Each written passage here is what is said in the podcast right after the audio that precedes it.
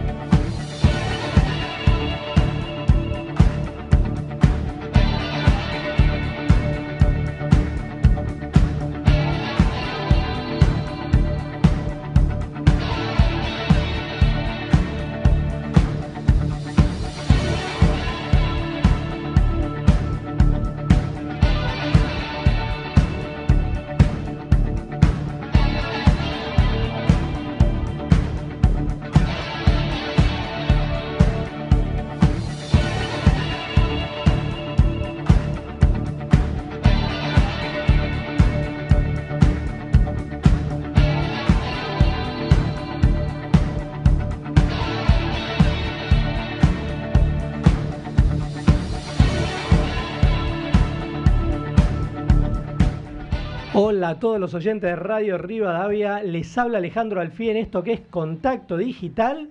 Hermosa tarde en la ciudad de Buenos Aires, son las 3 de la tarde y un minuto.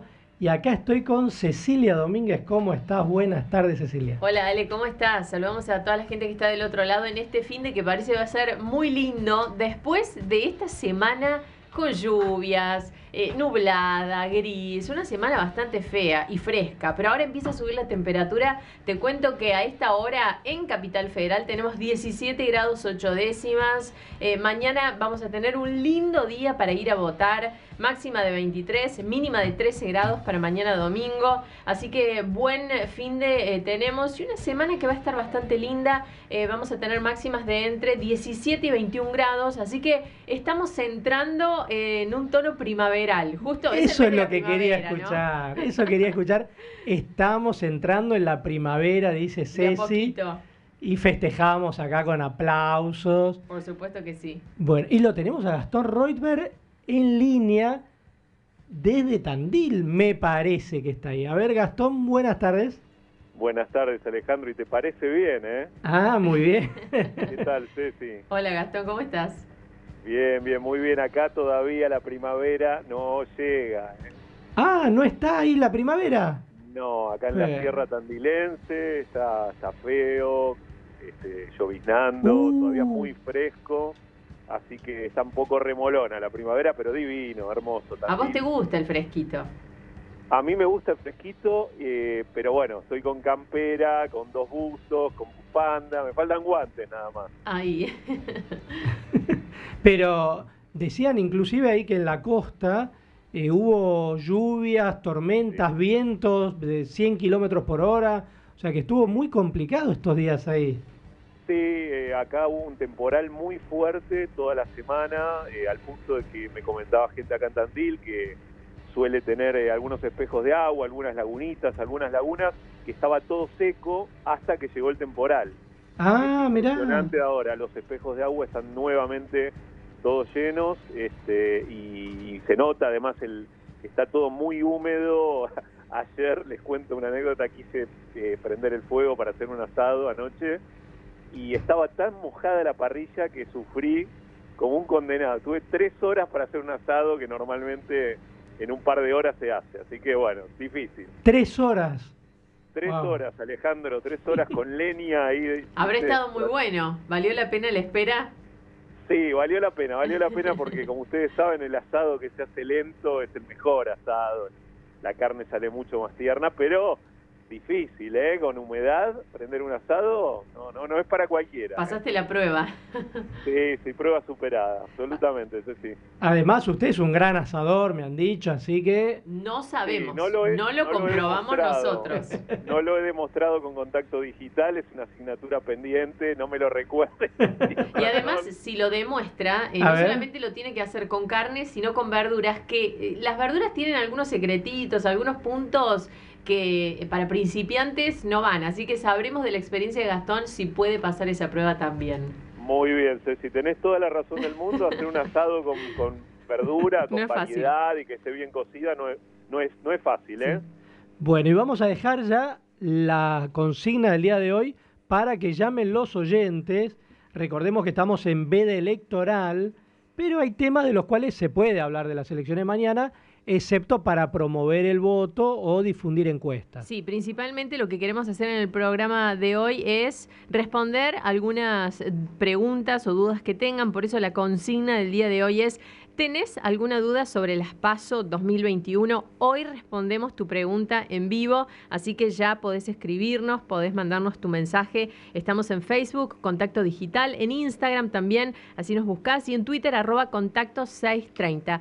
También, Ale, eh, Gastón, nos pueden mandar su mensaje a través de WhatsApp, un audio o un texto al 11 50 26 8630 y eh, nos hacen su pregunta, participan eh, de este programa hasta las 4 de la tarde. Sí, en ese sentido les reitero, estamos en veda electoral, es decir, está prohibido hacer actos públicos de campaña y proselitismo electoral, publicar y difundir encuestas o sondeos preelectorales. Entonces, ya, pero llámenos, cuéntenos cuáles son las dudas eh, para el día de mañana, sobre todo respecto a cómo ir a votar por todo esto del protocolo sanitario o quizá en los lugares donde ustedes van a votar eh, creen que puede haber algún inconveniente o creen que son de grupo de riesgo por el tema de los horarios, lo que se les ocurra, también llámenos para contarnos lo que quieran.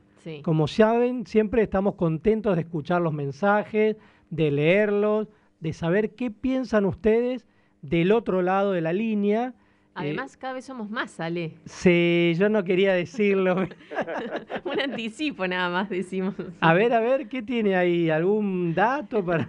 yo sé que cada vez somos más, nada más. Que la gente del otro lado nos acompañe un montón. Sí, sí. En estos días recibimos los números de agosto y la verdad que nos sorprendió porque nosotros todos los meses decimos lo mismo. Yo a veces como que siento que estamos en un disco rayado, ¿viste? Cuando dan la misma noticia varias veces y entonces parece como que no hay noticia. Pero no, nos llegó, nos llegaron los datos de agosto de Cantar y Bope de rating en este horario de 15 a 16 horas que escucha la gente en radio. Y realmente un crecimiento sostenido venimos teniendo. No nos sueltan la mano. el último mes crecimos un 30% en el rating. 31% exactamente. Si no hubiera sido porque una radio colega tuvo un insólito crecimiento del 500%. Wow. Raro eso, ¿no? ¿Qué pasó? Hubiéramos quedado segundas en el ranking. Wow. En nuestro horario, el programa, hubiera estado segundo. Quedamos terceros. Hay que recordar que cuando empezamos el programa hace cuatro meses, eh, estábamos en el quinto lugar en este horario eh, con el resto de las radios. Pasamos al cuarto lugar, al tercero, y este mes pasamos a la radio que estaba tercera, pero hubo ahí un movimiento, viste, como en una carrera cuando vos pasás al que va segundo y de golpe alguien a 500 kilómetros por hora, vos decís, qué raro, 500 577%. Casi 600. Creció otra radio y se puso segunda. Eh, yo no voy a decir absolutamente nada porque nosotros no somos quienes para evaluar los números que nos pasan de Cantar y Bope, pero pediríamos que se analice cuál es la situación de esa radio para de golpe quedar en segundo lugar con un 577% de incremento. Lo Alejandro, que sí de todos modos nosotros sentimos cuando hacemos el programa que hay mucha gente detrás, ¿no? Y no, no es que es solo una percepción, nos damos cuenta por la cantidad de, llamados, nos damos cuenta por cómo comentan eh, sobre el programa en la semana y el rebote que tienen las notas, las entrevistas. O sea que hacemos esto porque además queremos hacerlo con los oyentes y se nota que sucede. Sí, y hay que decir otro dato más. Yo decía recién el de rating.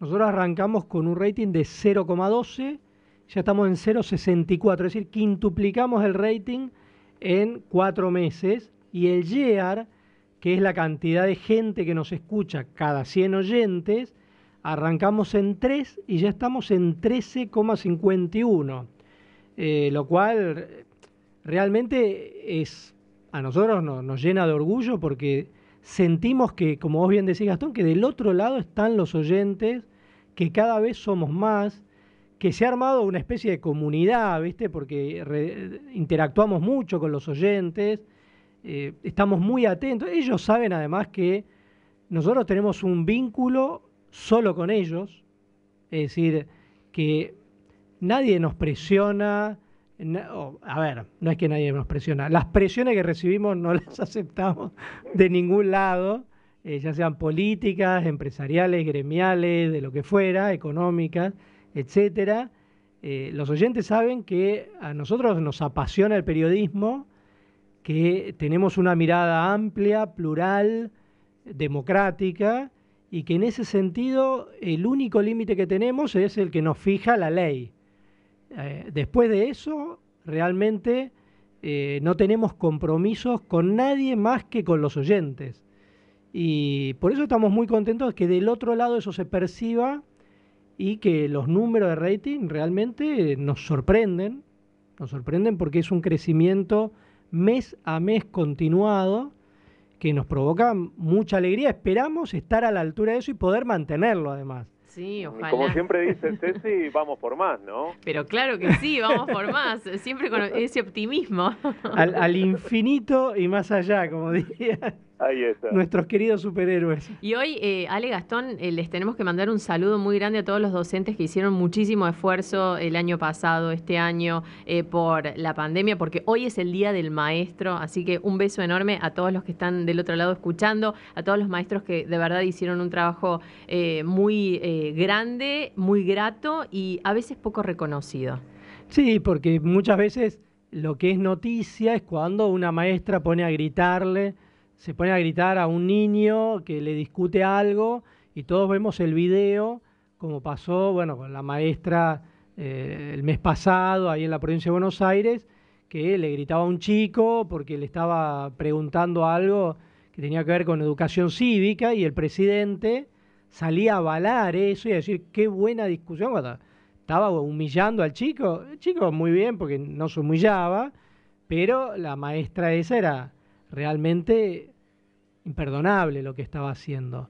Pero eso era la noticia después. Todos los días hay maestros que realmente se la juegan, que van, dan la clase, preparan la clase por Zoom, se adaptan al mecanismo virtual, al presencial, que ponen un esfuerzo tremendo todos los días para levantarse temprano, ir a trabajar, arriesgar su salud con la pandemia, entrar en contacto con los chicos que también tienen muchas dificultades. Todo lo que tuvieron que hacer, Ale, el año pasado eh, para dar clases a través de Zoom, con lo difícil que sabemos que eso fue, eh, no solamente por eh, dar clases así alejados de los chicos, sino también por la capacitación que tuvieron que tener en dos minutos para adaptarse a las nuevas tecnologías, porque acordate, al principio de la pandemia no sabíamos bien cómo manejar todo eso. Era muy complicado. Era complicado, pero, complicado. pero hicieron ese esfuerzo y, hoy lo reconocemos, por lo menos desde acá, eh, merecen más reconocimiento verdaderamente. Sí, y yo aprovecho para pasar un aviso parroquial, a ver. que me gustaría en algún momento que haya una vuelta a la presencialidad en la Universidad de Buenos Aires. Sí. Eh, yo soy profesor adjunto ahí en una de las materias de la UBA y realmente uno ve que la primaria, la secundaria volvió a la presencialidad plena y en la UBA, nosotros, en la Facultad de Ciencias Sociales, todavía tenemos el formato virtual para todo, para las clases, los finales.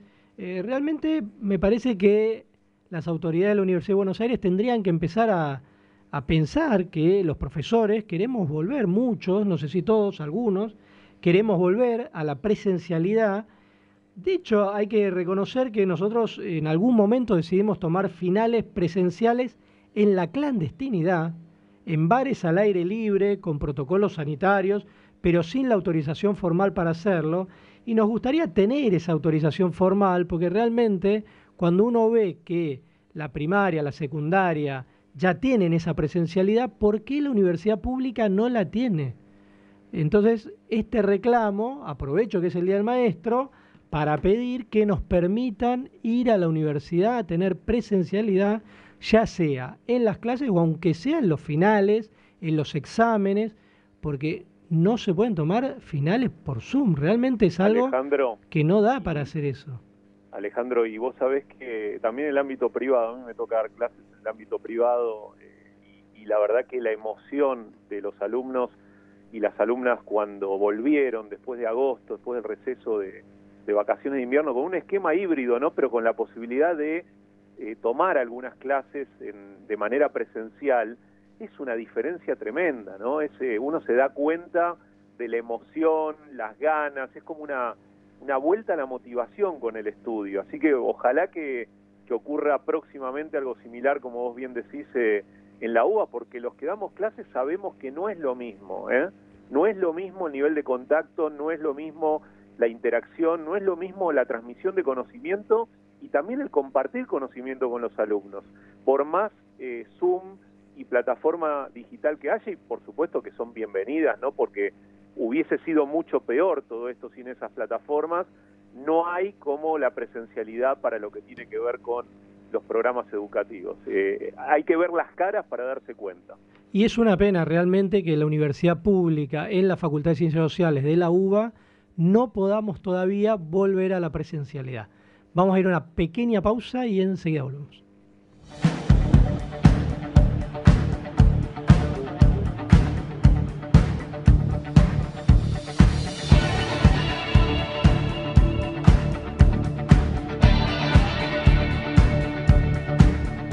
Ahora, en Contacto Digital, conexiones en dos minutos, un puente entre las personas y las noticias.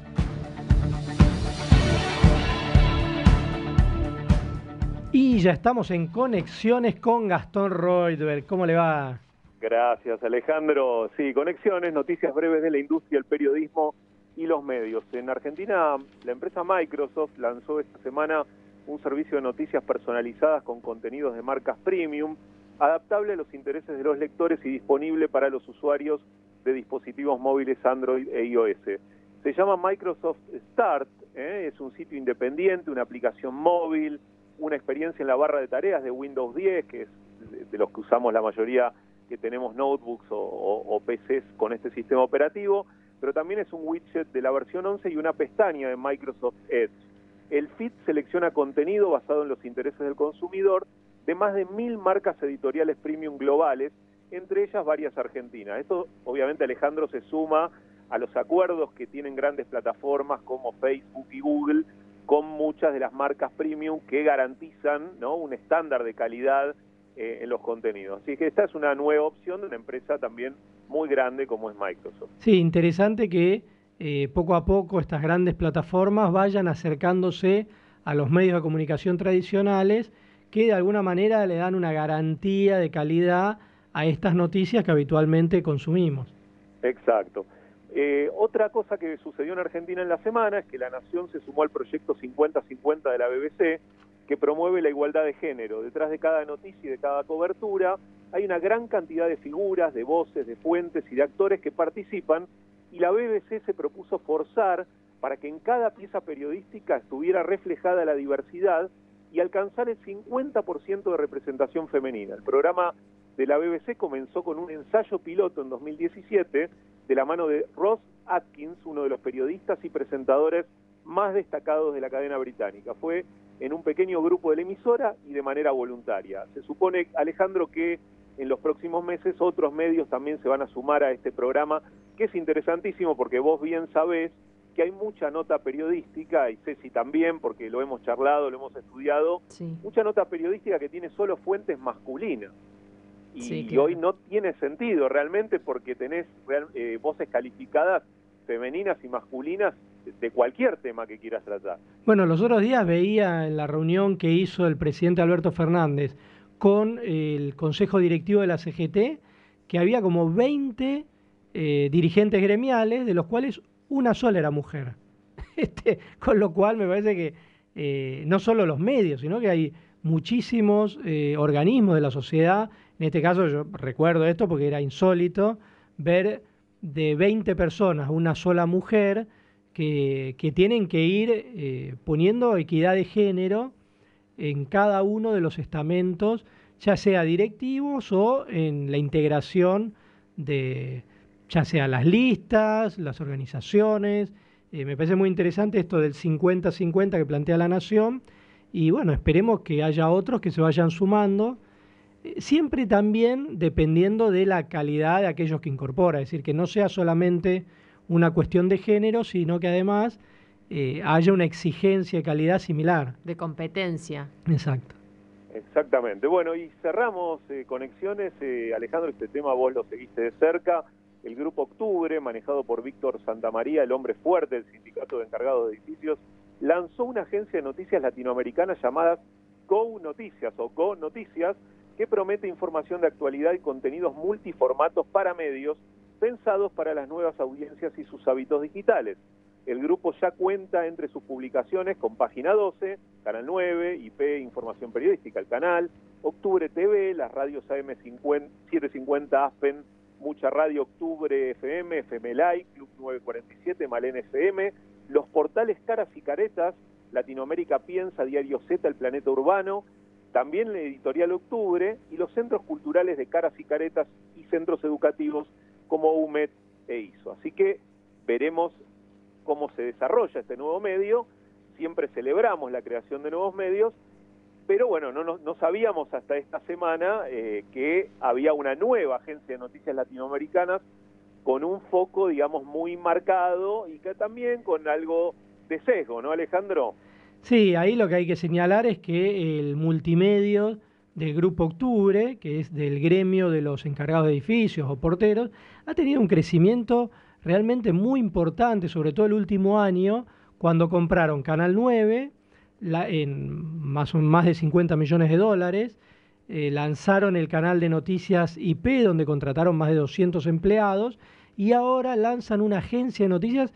Realmente se ve que eh, les está yendo muy bien eh, porque tienen un financiamiento que el resto de los medios no está teniendo. Pero bueno, es el mayor multimedio gremial del país que está creciendo mucho en áreas donde al resto de los medios les cuesta llegar porque no tienen el financiamiento que tiene el Grupo Octubre a través del gremio de los porteros. Así es, llegamos hasta aquí con conexiones, noticias breves de la industria, el periodismo y los medios.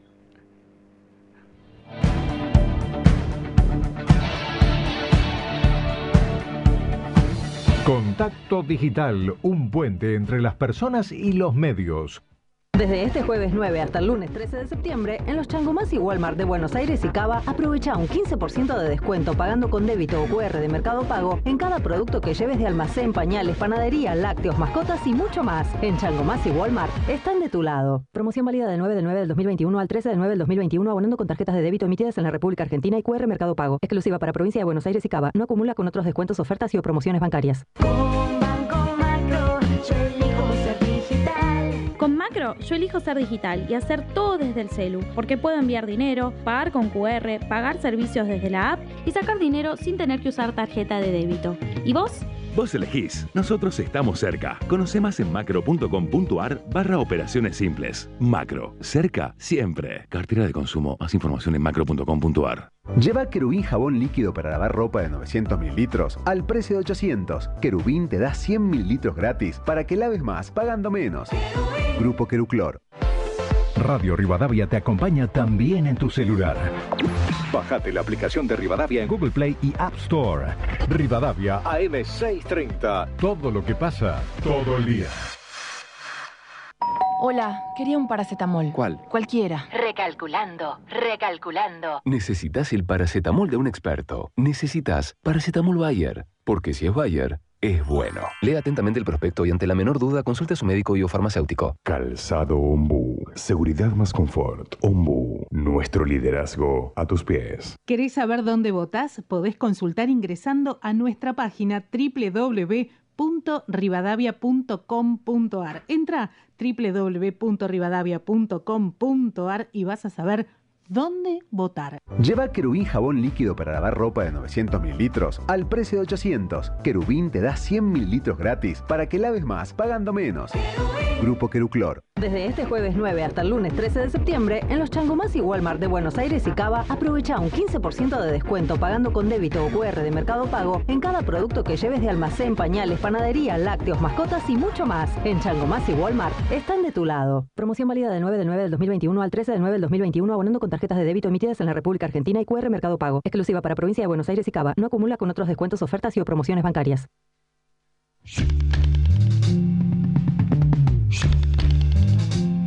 Buenas tardes chicos, ¿cómo andan? Mi nombre es Andrés, soy cerrajero, les hablo desde Villa Gesell y con respecto a la consigna no tengo dudas a quién voy a votar. Les mandamos un abrazo grande. Chau, chau.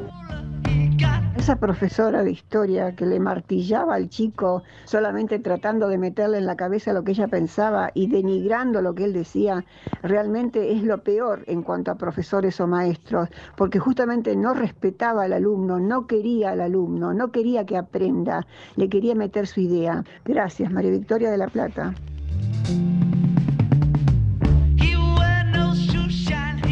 Ahora la entrevista en contacto digital por Radio Rivadavia, AM630. Bueno, y eh, antes de la entrevista vamos a eh, comentar algunos mensajes que nos llamaron los oyentes, porque vamos a sortear un libro de ficción que escribió a partir de los atentados del 11 de septiembre de 2001, que escribí yo. Sí.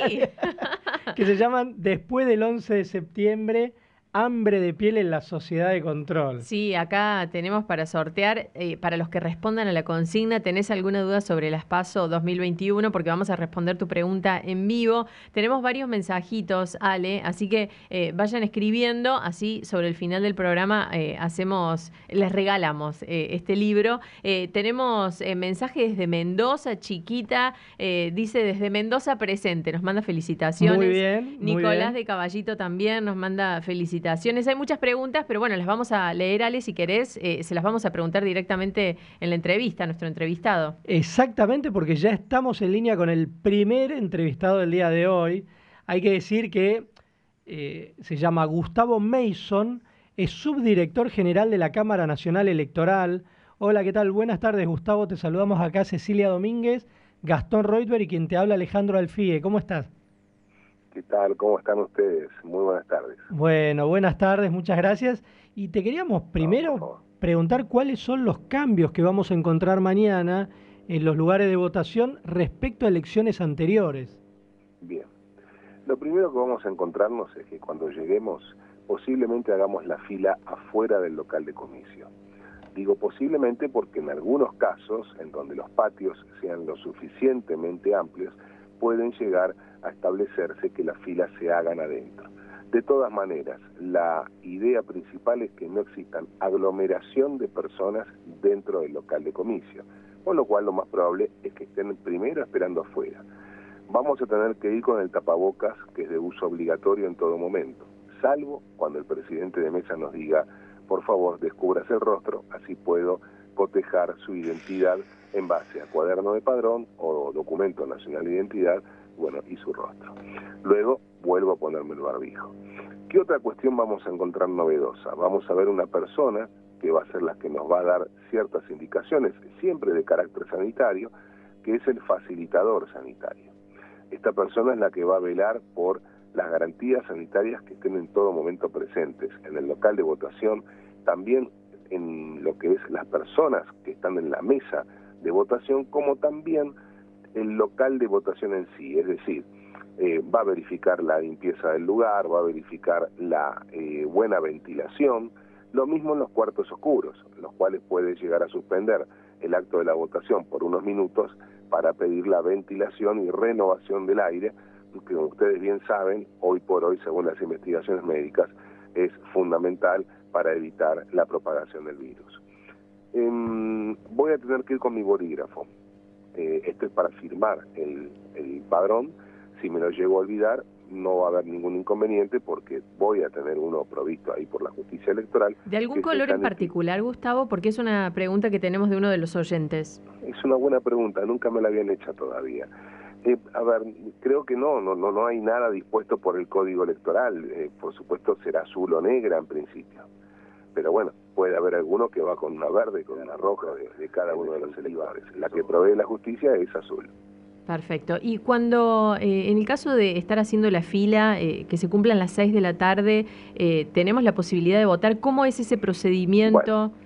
a eso íbamos a llegar. Para eh, aquellos que llegan a último momento, mientras lleguen antes de las 18 horas, por más que estén haciendo la fila afuera, no hay ningún inconveniente, porque el facilitador sanitario le va a entregar un número que hace las veces del el sistema anterior, que era el de la puerta cerrada del comicio después de las 18 horas, y que los que quedaron dentro del local de comicio son los que terminan votando.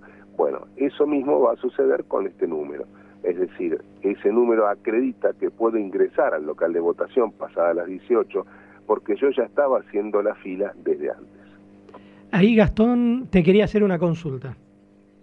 Gustavo, mi consulta apuntaba a algo que, que generó un poco de controversia en los últimos días sin entender muy bien por qué. Entonces te quería preguntar por qué crees que hubo tanto comentario, tanto ida y vuelta con el tema del cierre de los sobres. ¿Dónde estuvo la confusión ahí? Bueno, sí es cierto. La verdad que lo que menos pensé en esta campaña de difusión es tener que hablar tanto de sobre la votación, cuestión que jamás he hablado en mi vida, salvo este, este, esta oportunidad. Em, el tema es así. Eh, dentro del protocolo sanitario se estableció no utilizar saliva. El motivo de no utilizar saliva para el cierre es por la sencilla razón de evitar cualquier contacto con algún tipo de, materia o, que esté, digamos, que exista algún virtual contagio por parte de, de la autoridad de mesa, que es la persona que luego va a tener que abrir esos 250, 280 sobres. Con lo cual, ese es el motivo de, poder, de pedir que no se cierren con saliva. Ahora, ¿cuál es la propuesta? La propuesta es que el sobre sea cerrado con la, la solapa superior que la voy a tener que plegar y poner adentro del mismo sobre con lo cual, por supuesto, luego de que haya metido mi boleta partidaria. Y ese acto de cerrar el sobre lo debo hacer dentro del cuarto oscuro. Digo esto porque también hay una campaña de desinformación, producto de un audio que pasó por, eh, por lo menos a mí me llegó eh, a través de un celular, en donde dicen que no, que los presidentes de mesa van a impugnar, entre comillas, lo pongo esto, los votos, los eh, sobres de las personas que vengan cerradas del cuarto oscuro. Bueno, esto es eh, algo totalmente falso. Tengan en cuenta que el sobre debe cerrarse adentro del cuarto oscuro. De lo contrario, estaríamos rompiendo con 110 años del principio del secreto de voto. ¿eh? no tendría ningún sentido salir con el, con el sobre abierto eh, y por supuesto, para aquellos que tienen algún resquemor, alguna especie de, bueno, algún miedo respecto del que el cierre ese no sea suficiente, eh, bueno, podrán ir munidos con su pegamento en barra o su cinta adhesiva, eh, pero ahí sí pido extremo cuidado con la cantidad de producto que van a poner, para evitar que la boleta se pegue eh, digamos, obviamente eh, en forma indirecta con, con el papel del sobre. Y que eso va a generar, en definitiva, en el escrutinio de mesa, algún tipo de objeción por parte del fiscal electoral. Estamos hablando con Gustavo Mason, que es subdirector general de la Cámara Nacional Electoral, y un oyente nos comentaba que la Cámara Electoral dispuso un horario con prioridad para grupos de riesgo de 10 y media a 12 y media en todo el país pero nos decía que en la ciudad de Buenos Aires la gente de grupo de riesgo va a tener prioridad durante todo el día de votación. Entonces, la pregunta es si había diferentes criterios según cada provincia.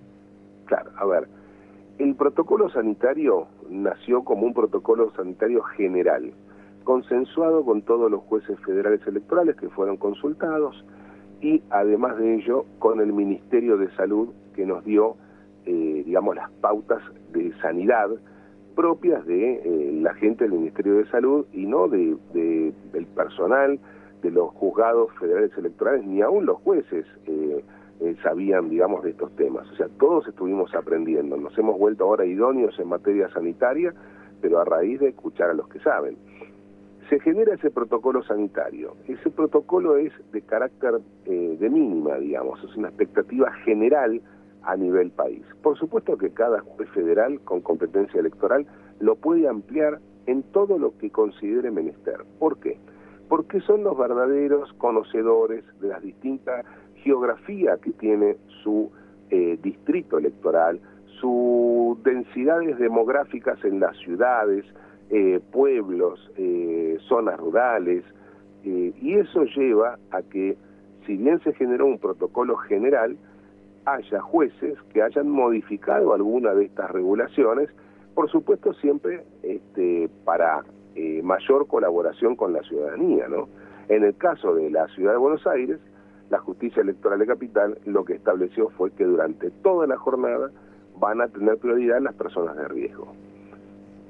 Gustavo, eh, hay una pregunta de un oyente que dice que tiene una discapacidad visual, que va a ir sola a votar, eh, este oyente va a ir solo, eh, y pregunta, ¿me ayudan en el cuarto oscuro? ¿Va a haber alguna persona que pueda ayudarlo? por supuesto que sí, va a ingresar con el presidente de mesa al cuarto oscuro accesible, es un cuarto oscuro distinto a, los de en ese lugar. Ahí lo perdimos. A ver. ¿Hola? No. hola, hola. Ahora, ahora ahí te escuchamos de nuevo, sí. Hola, hola, hola. Sí, ahí te escuchamos de nuevo. Hola. Ah, bueno, bueno, perdón. Decía que entraba al cuarto oscuro con el presidente de mesa. El presidente de mesa le va a indicar dónde está cada una de las boletas y las listas. Y una vez que el ciudadano le dice, bueno, estoy listo para tomar la boleta que corresponde, bueno, lo que hace el presidente de mesa es se retira del cuarto oscuro, la persona termina de sobrar su boleta partidaria y ahí es donde dice nuevamente, por favor, me pueden venir a buscar, ya tengo el voto preparado. Bueno, lo asisten nuevamente y coloca después en la urna el sobre. Ahí Gastón va de nuevo con otra pregunta. Sí, la pregunta apunta a algo que muchas veces ocurre, ¿no? Y, que tal vez en esta elección tan tan diferente, ¿no? A la que tuvimos hasta ahora por producto del tema de la pandemia, eh, puede generar por ahí algún mal humor adicional. Eh, ¿Qué pasa si eh, un votante encuentra algún tipo de irregularidad en el cuarto oscuro? ¿De qué manera lo canaliza? ¿Con quién tiene que hablar? ¿Habla con el presidente de mesa? ¿cómo, ¿Qué es lo que se sugiere hacer en esos casos?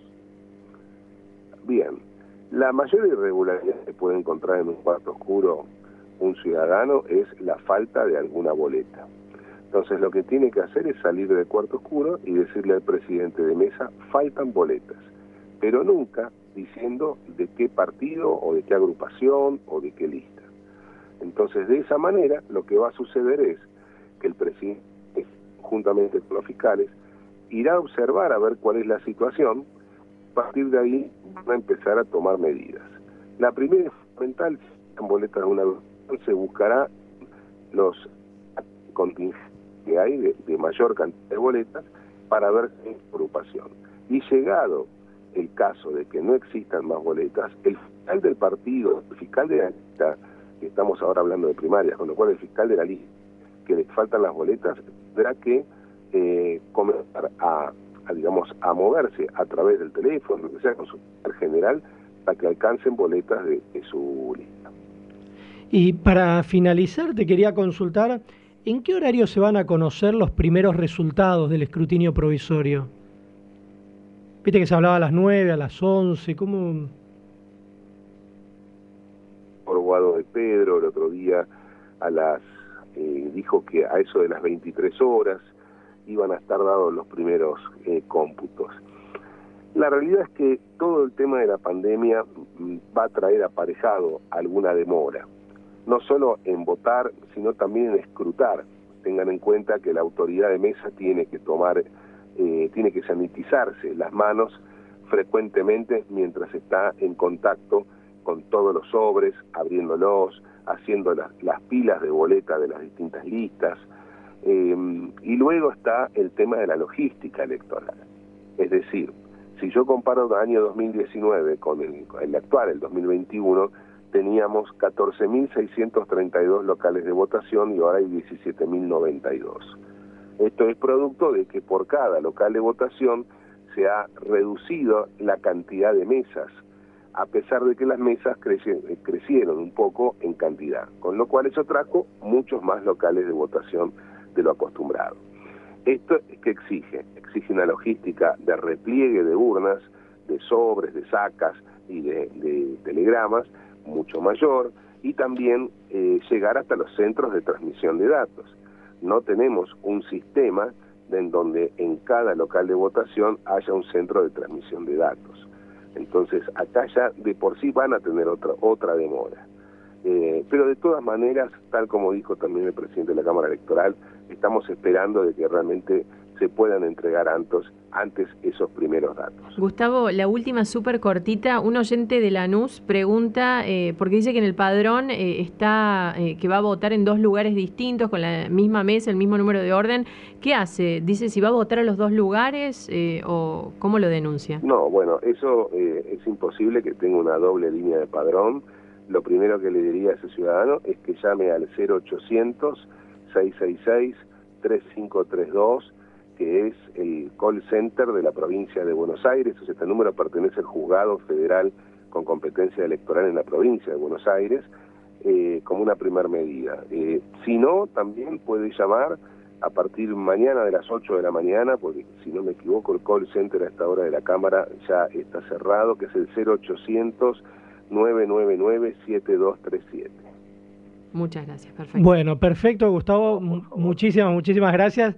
Como te habrás dado cuenta, los oyentes tienen muchísimas preguntas y un placer que, hayas respondido todo porque son dudas que uno por ahí no sabe qué decirles. No, el agradecimiento es de la Cámara Electoral hacia todos ustedes que a través de los medios de radiodifusión y televisión están dando realmente una, un muy buen servicio de comunicación a todos los ciudadanos. Y los ciudadanos que si bien hacen muchas preguntas, esto es para nosotros un buen pulso ¿eh? quiere decir que de alguna manera la gente se está preocupando y esperamos, por supuesto, igual que todos, que mañana tengamos una gran fiesta cívica con mucha actividad y muchos electores siendo a votar. Bueno, muchísimas gracias, Gustavo. Ah, por favor, hasta luego. Hasta luego, un abrazo grande. Hablábamos con Gustavo Mason, subdirector general de la Cámara Nacional Electoral.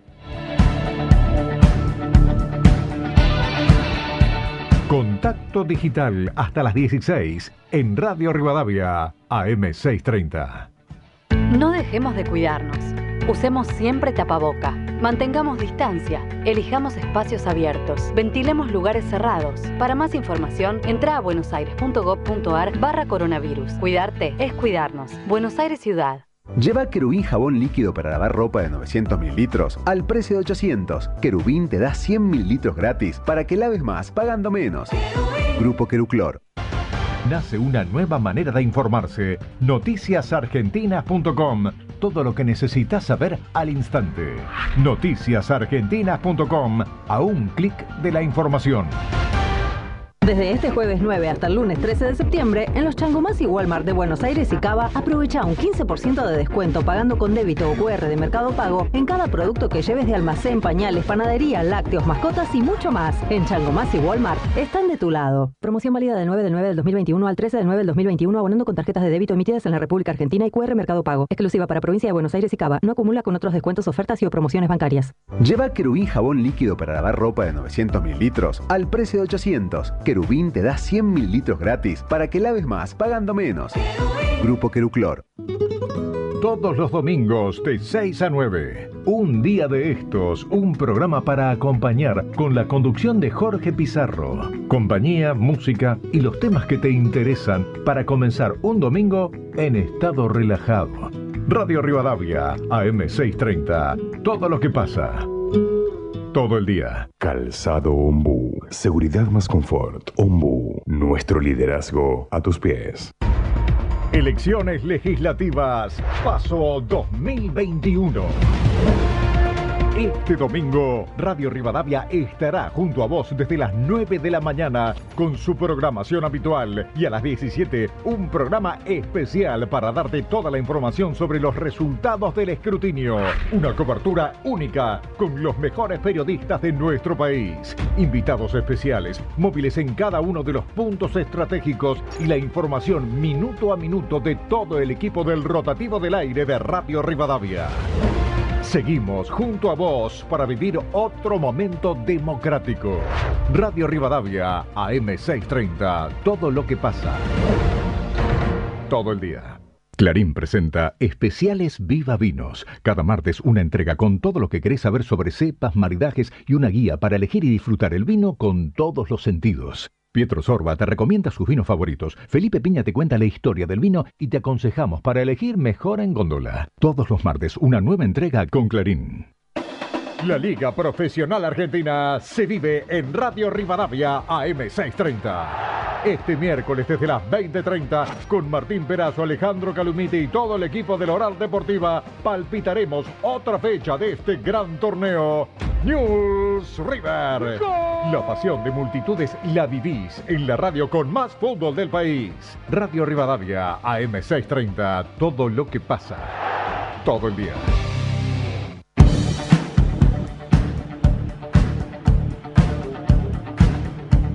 Buenas tardes, mi nombre es Susana, soy de Caseros y yo tengo dudas acerca de la votación del día de mañana porque una de mis hijas está terminando de transitar el COVID y está a la espera del alta y no sé si corresponde ir a votar o no y tampoco sé cómo tiene que hacer, dónde se tiene que dirigir si es que no va a votar. Muy interesante el programa tanto tiempo dura el virus en el aire que, no le podés pasar la lengua al sobre. Dejate amontonar los sobres en la mesa y, que, la autoridad de mesa te lo de una vez que vos pones el voto, que recién firmen y después que, que el mismo presidente de mesa meta el sobre adentro de la urna. Bueno, ahí los oyentes muy interesados en el tema. Claro, es que mañana se vota y realmente es una fiesta cívica, pero además hay muchos cambios. Entonces hay que tratar de estar atentos a estos cambios producto del COVID. Sí, y hay que tener en cuenta, Ale, para responder el mensaje de la oyente que escuchábamos recién, casos positivos de COVID y casos sospechosos que están aislados, están exceptuados de votar, no tienen que ir a votar, eh, pueden no hacerlo, no están obligados, eh, así que eso está bueno, tienen que hacer el trámite online porque tienen que justificar eh, que no fueron a votar. Exacto, se hace online en el sitio de la Cámara Nacional Electoral. Así que ahí van a la, a la solapa de infractores y eh, ahí cargan los datos y ya quedan exceptuados sin ningún tipo de inconvenientes. De hecho, han dicho eh, desde la Cámara Nacional Electoral que hay amplia flexibilidad y que no hay que presentar los certificados. Es decir, que uno cargando los datos ya queda exceptuado. Sí, y repetimos los números para hacer denuncias. Nos llegan varios mensajes eh, de algunos eh, oyentes que quieren hacer alguna denuncia. 0800 666 3532 y 0800 999 7237. Ale, también hay muchos interesados en participar por tu libro Hambre de piel después del 11 de septiembre. Hoy se cumplen 20 años del atentado contra las Torres Gemelas, así que todos pueden participar contestando la consigna o participando, mandándonos un mensajito. Sí, yo quería aclarar algo porque es una novela de ciencia ficción. Sí. Es decir, eh, cuando fue el 11 de septiembre de 2001 mucha gente tuvo diversas reacciones. Yo como periodista me puse a escribir un libro, que es lo que muchas veces hacemos cuando algo nos conflictúa demasiado, que nos ponemos a escribir, escribir, escribir y luego sale de eso algo. Bueno, a mí me salió esta novela de ciencia ficción que yo la publiqué en el año 2004.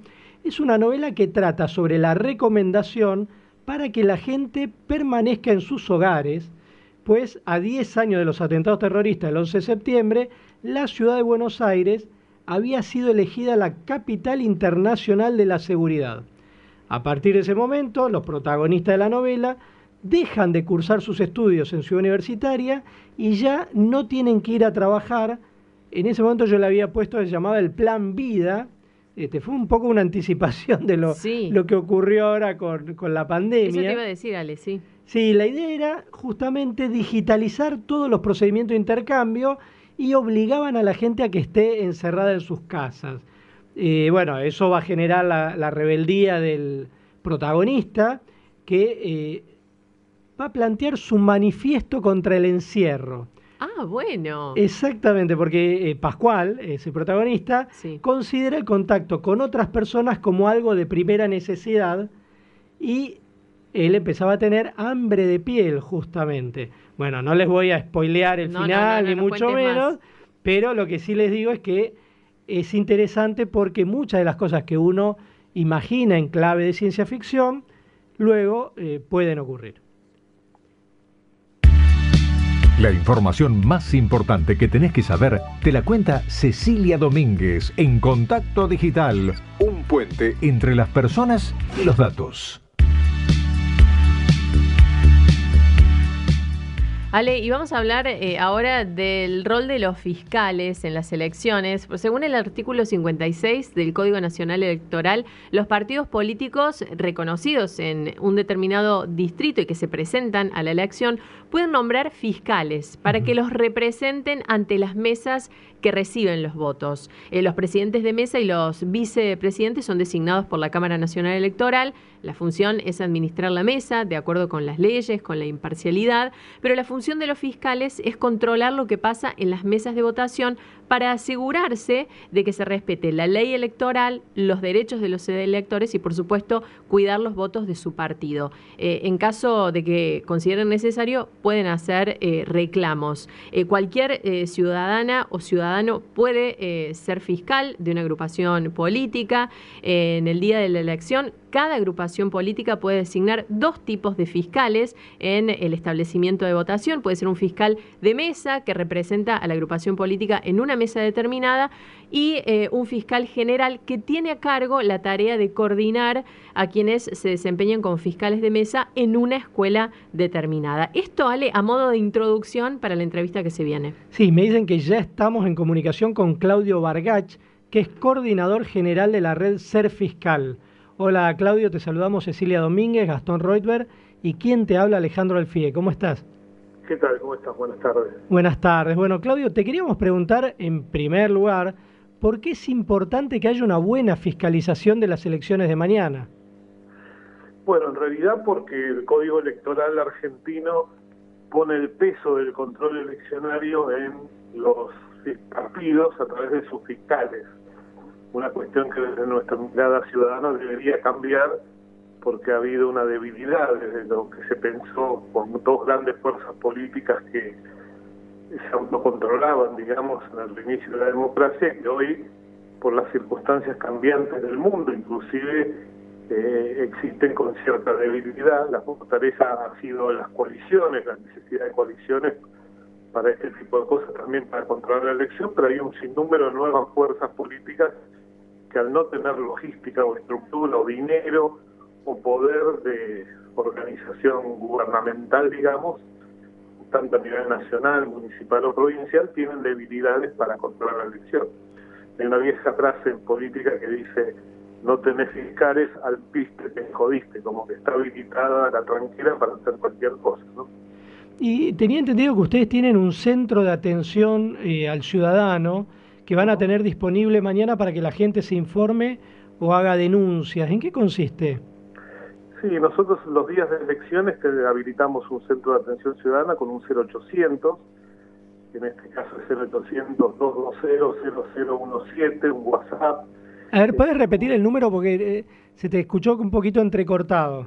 ¿Cómo no? 0800 220 200017 por medio de WhatsApp en 11626 54885, un mail que es denuncias arroba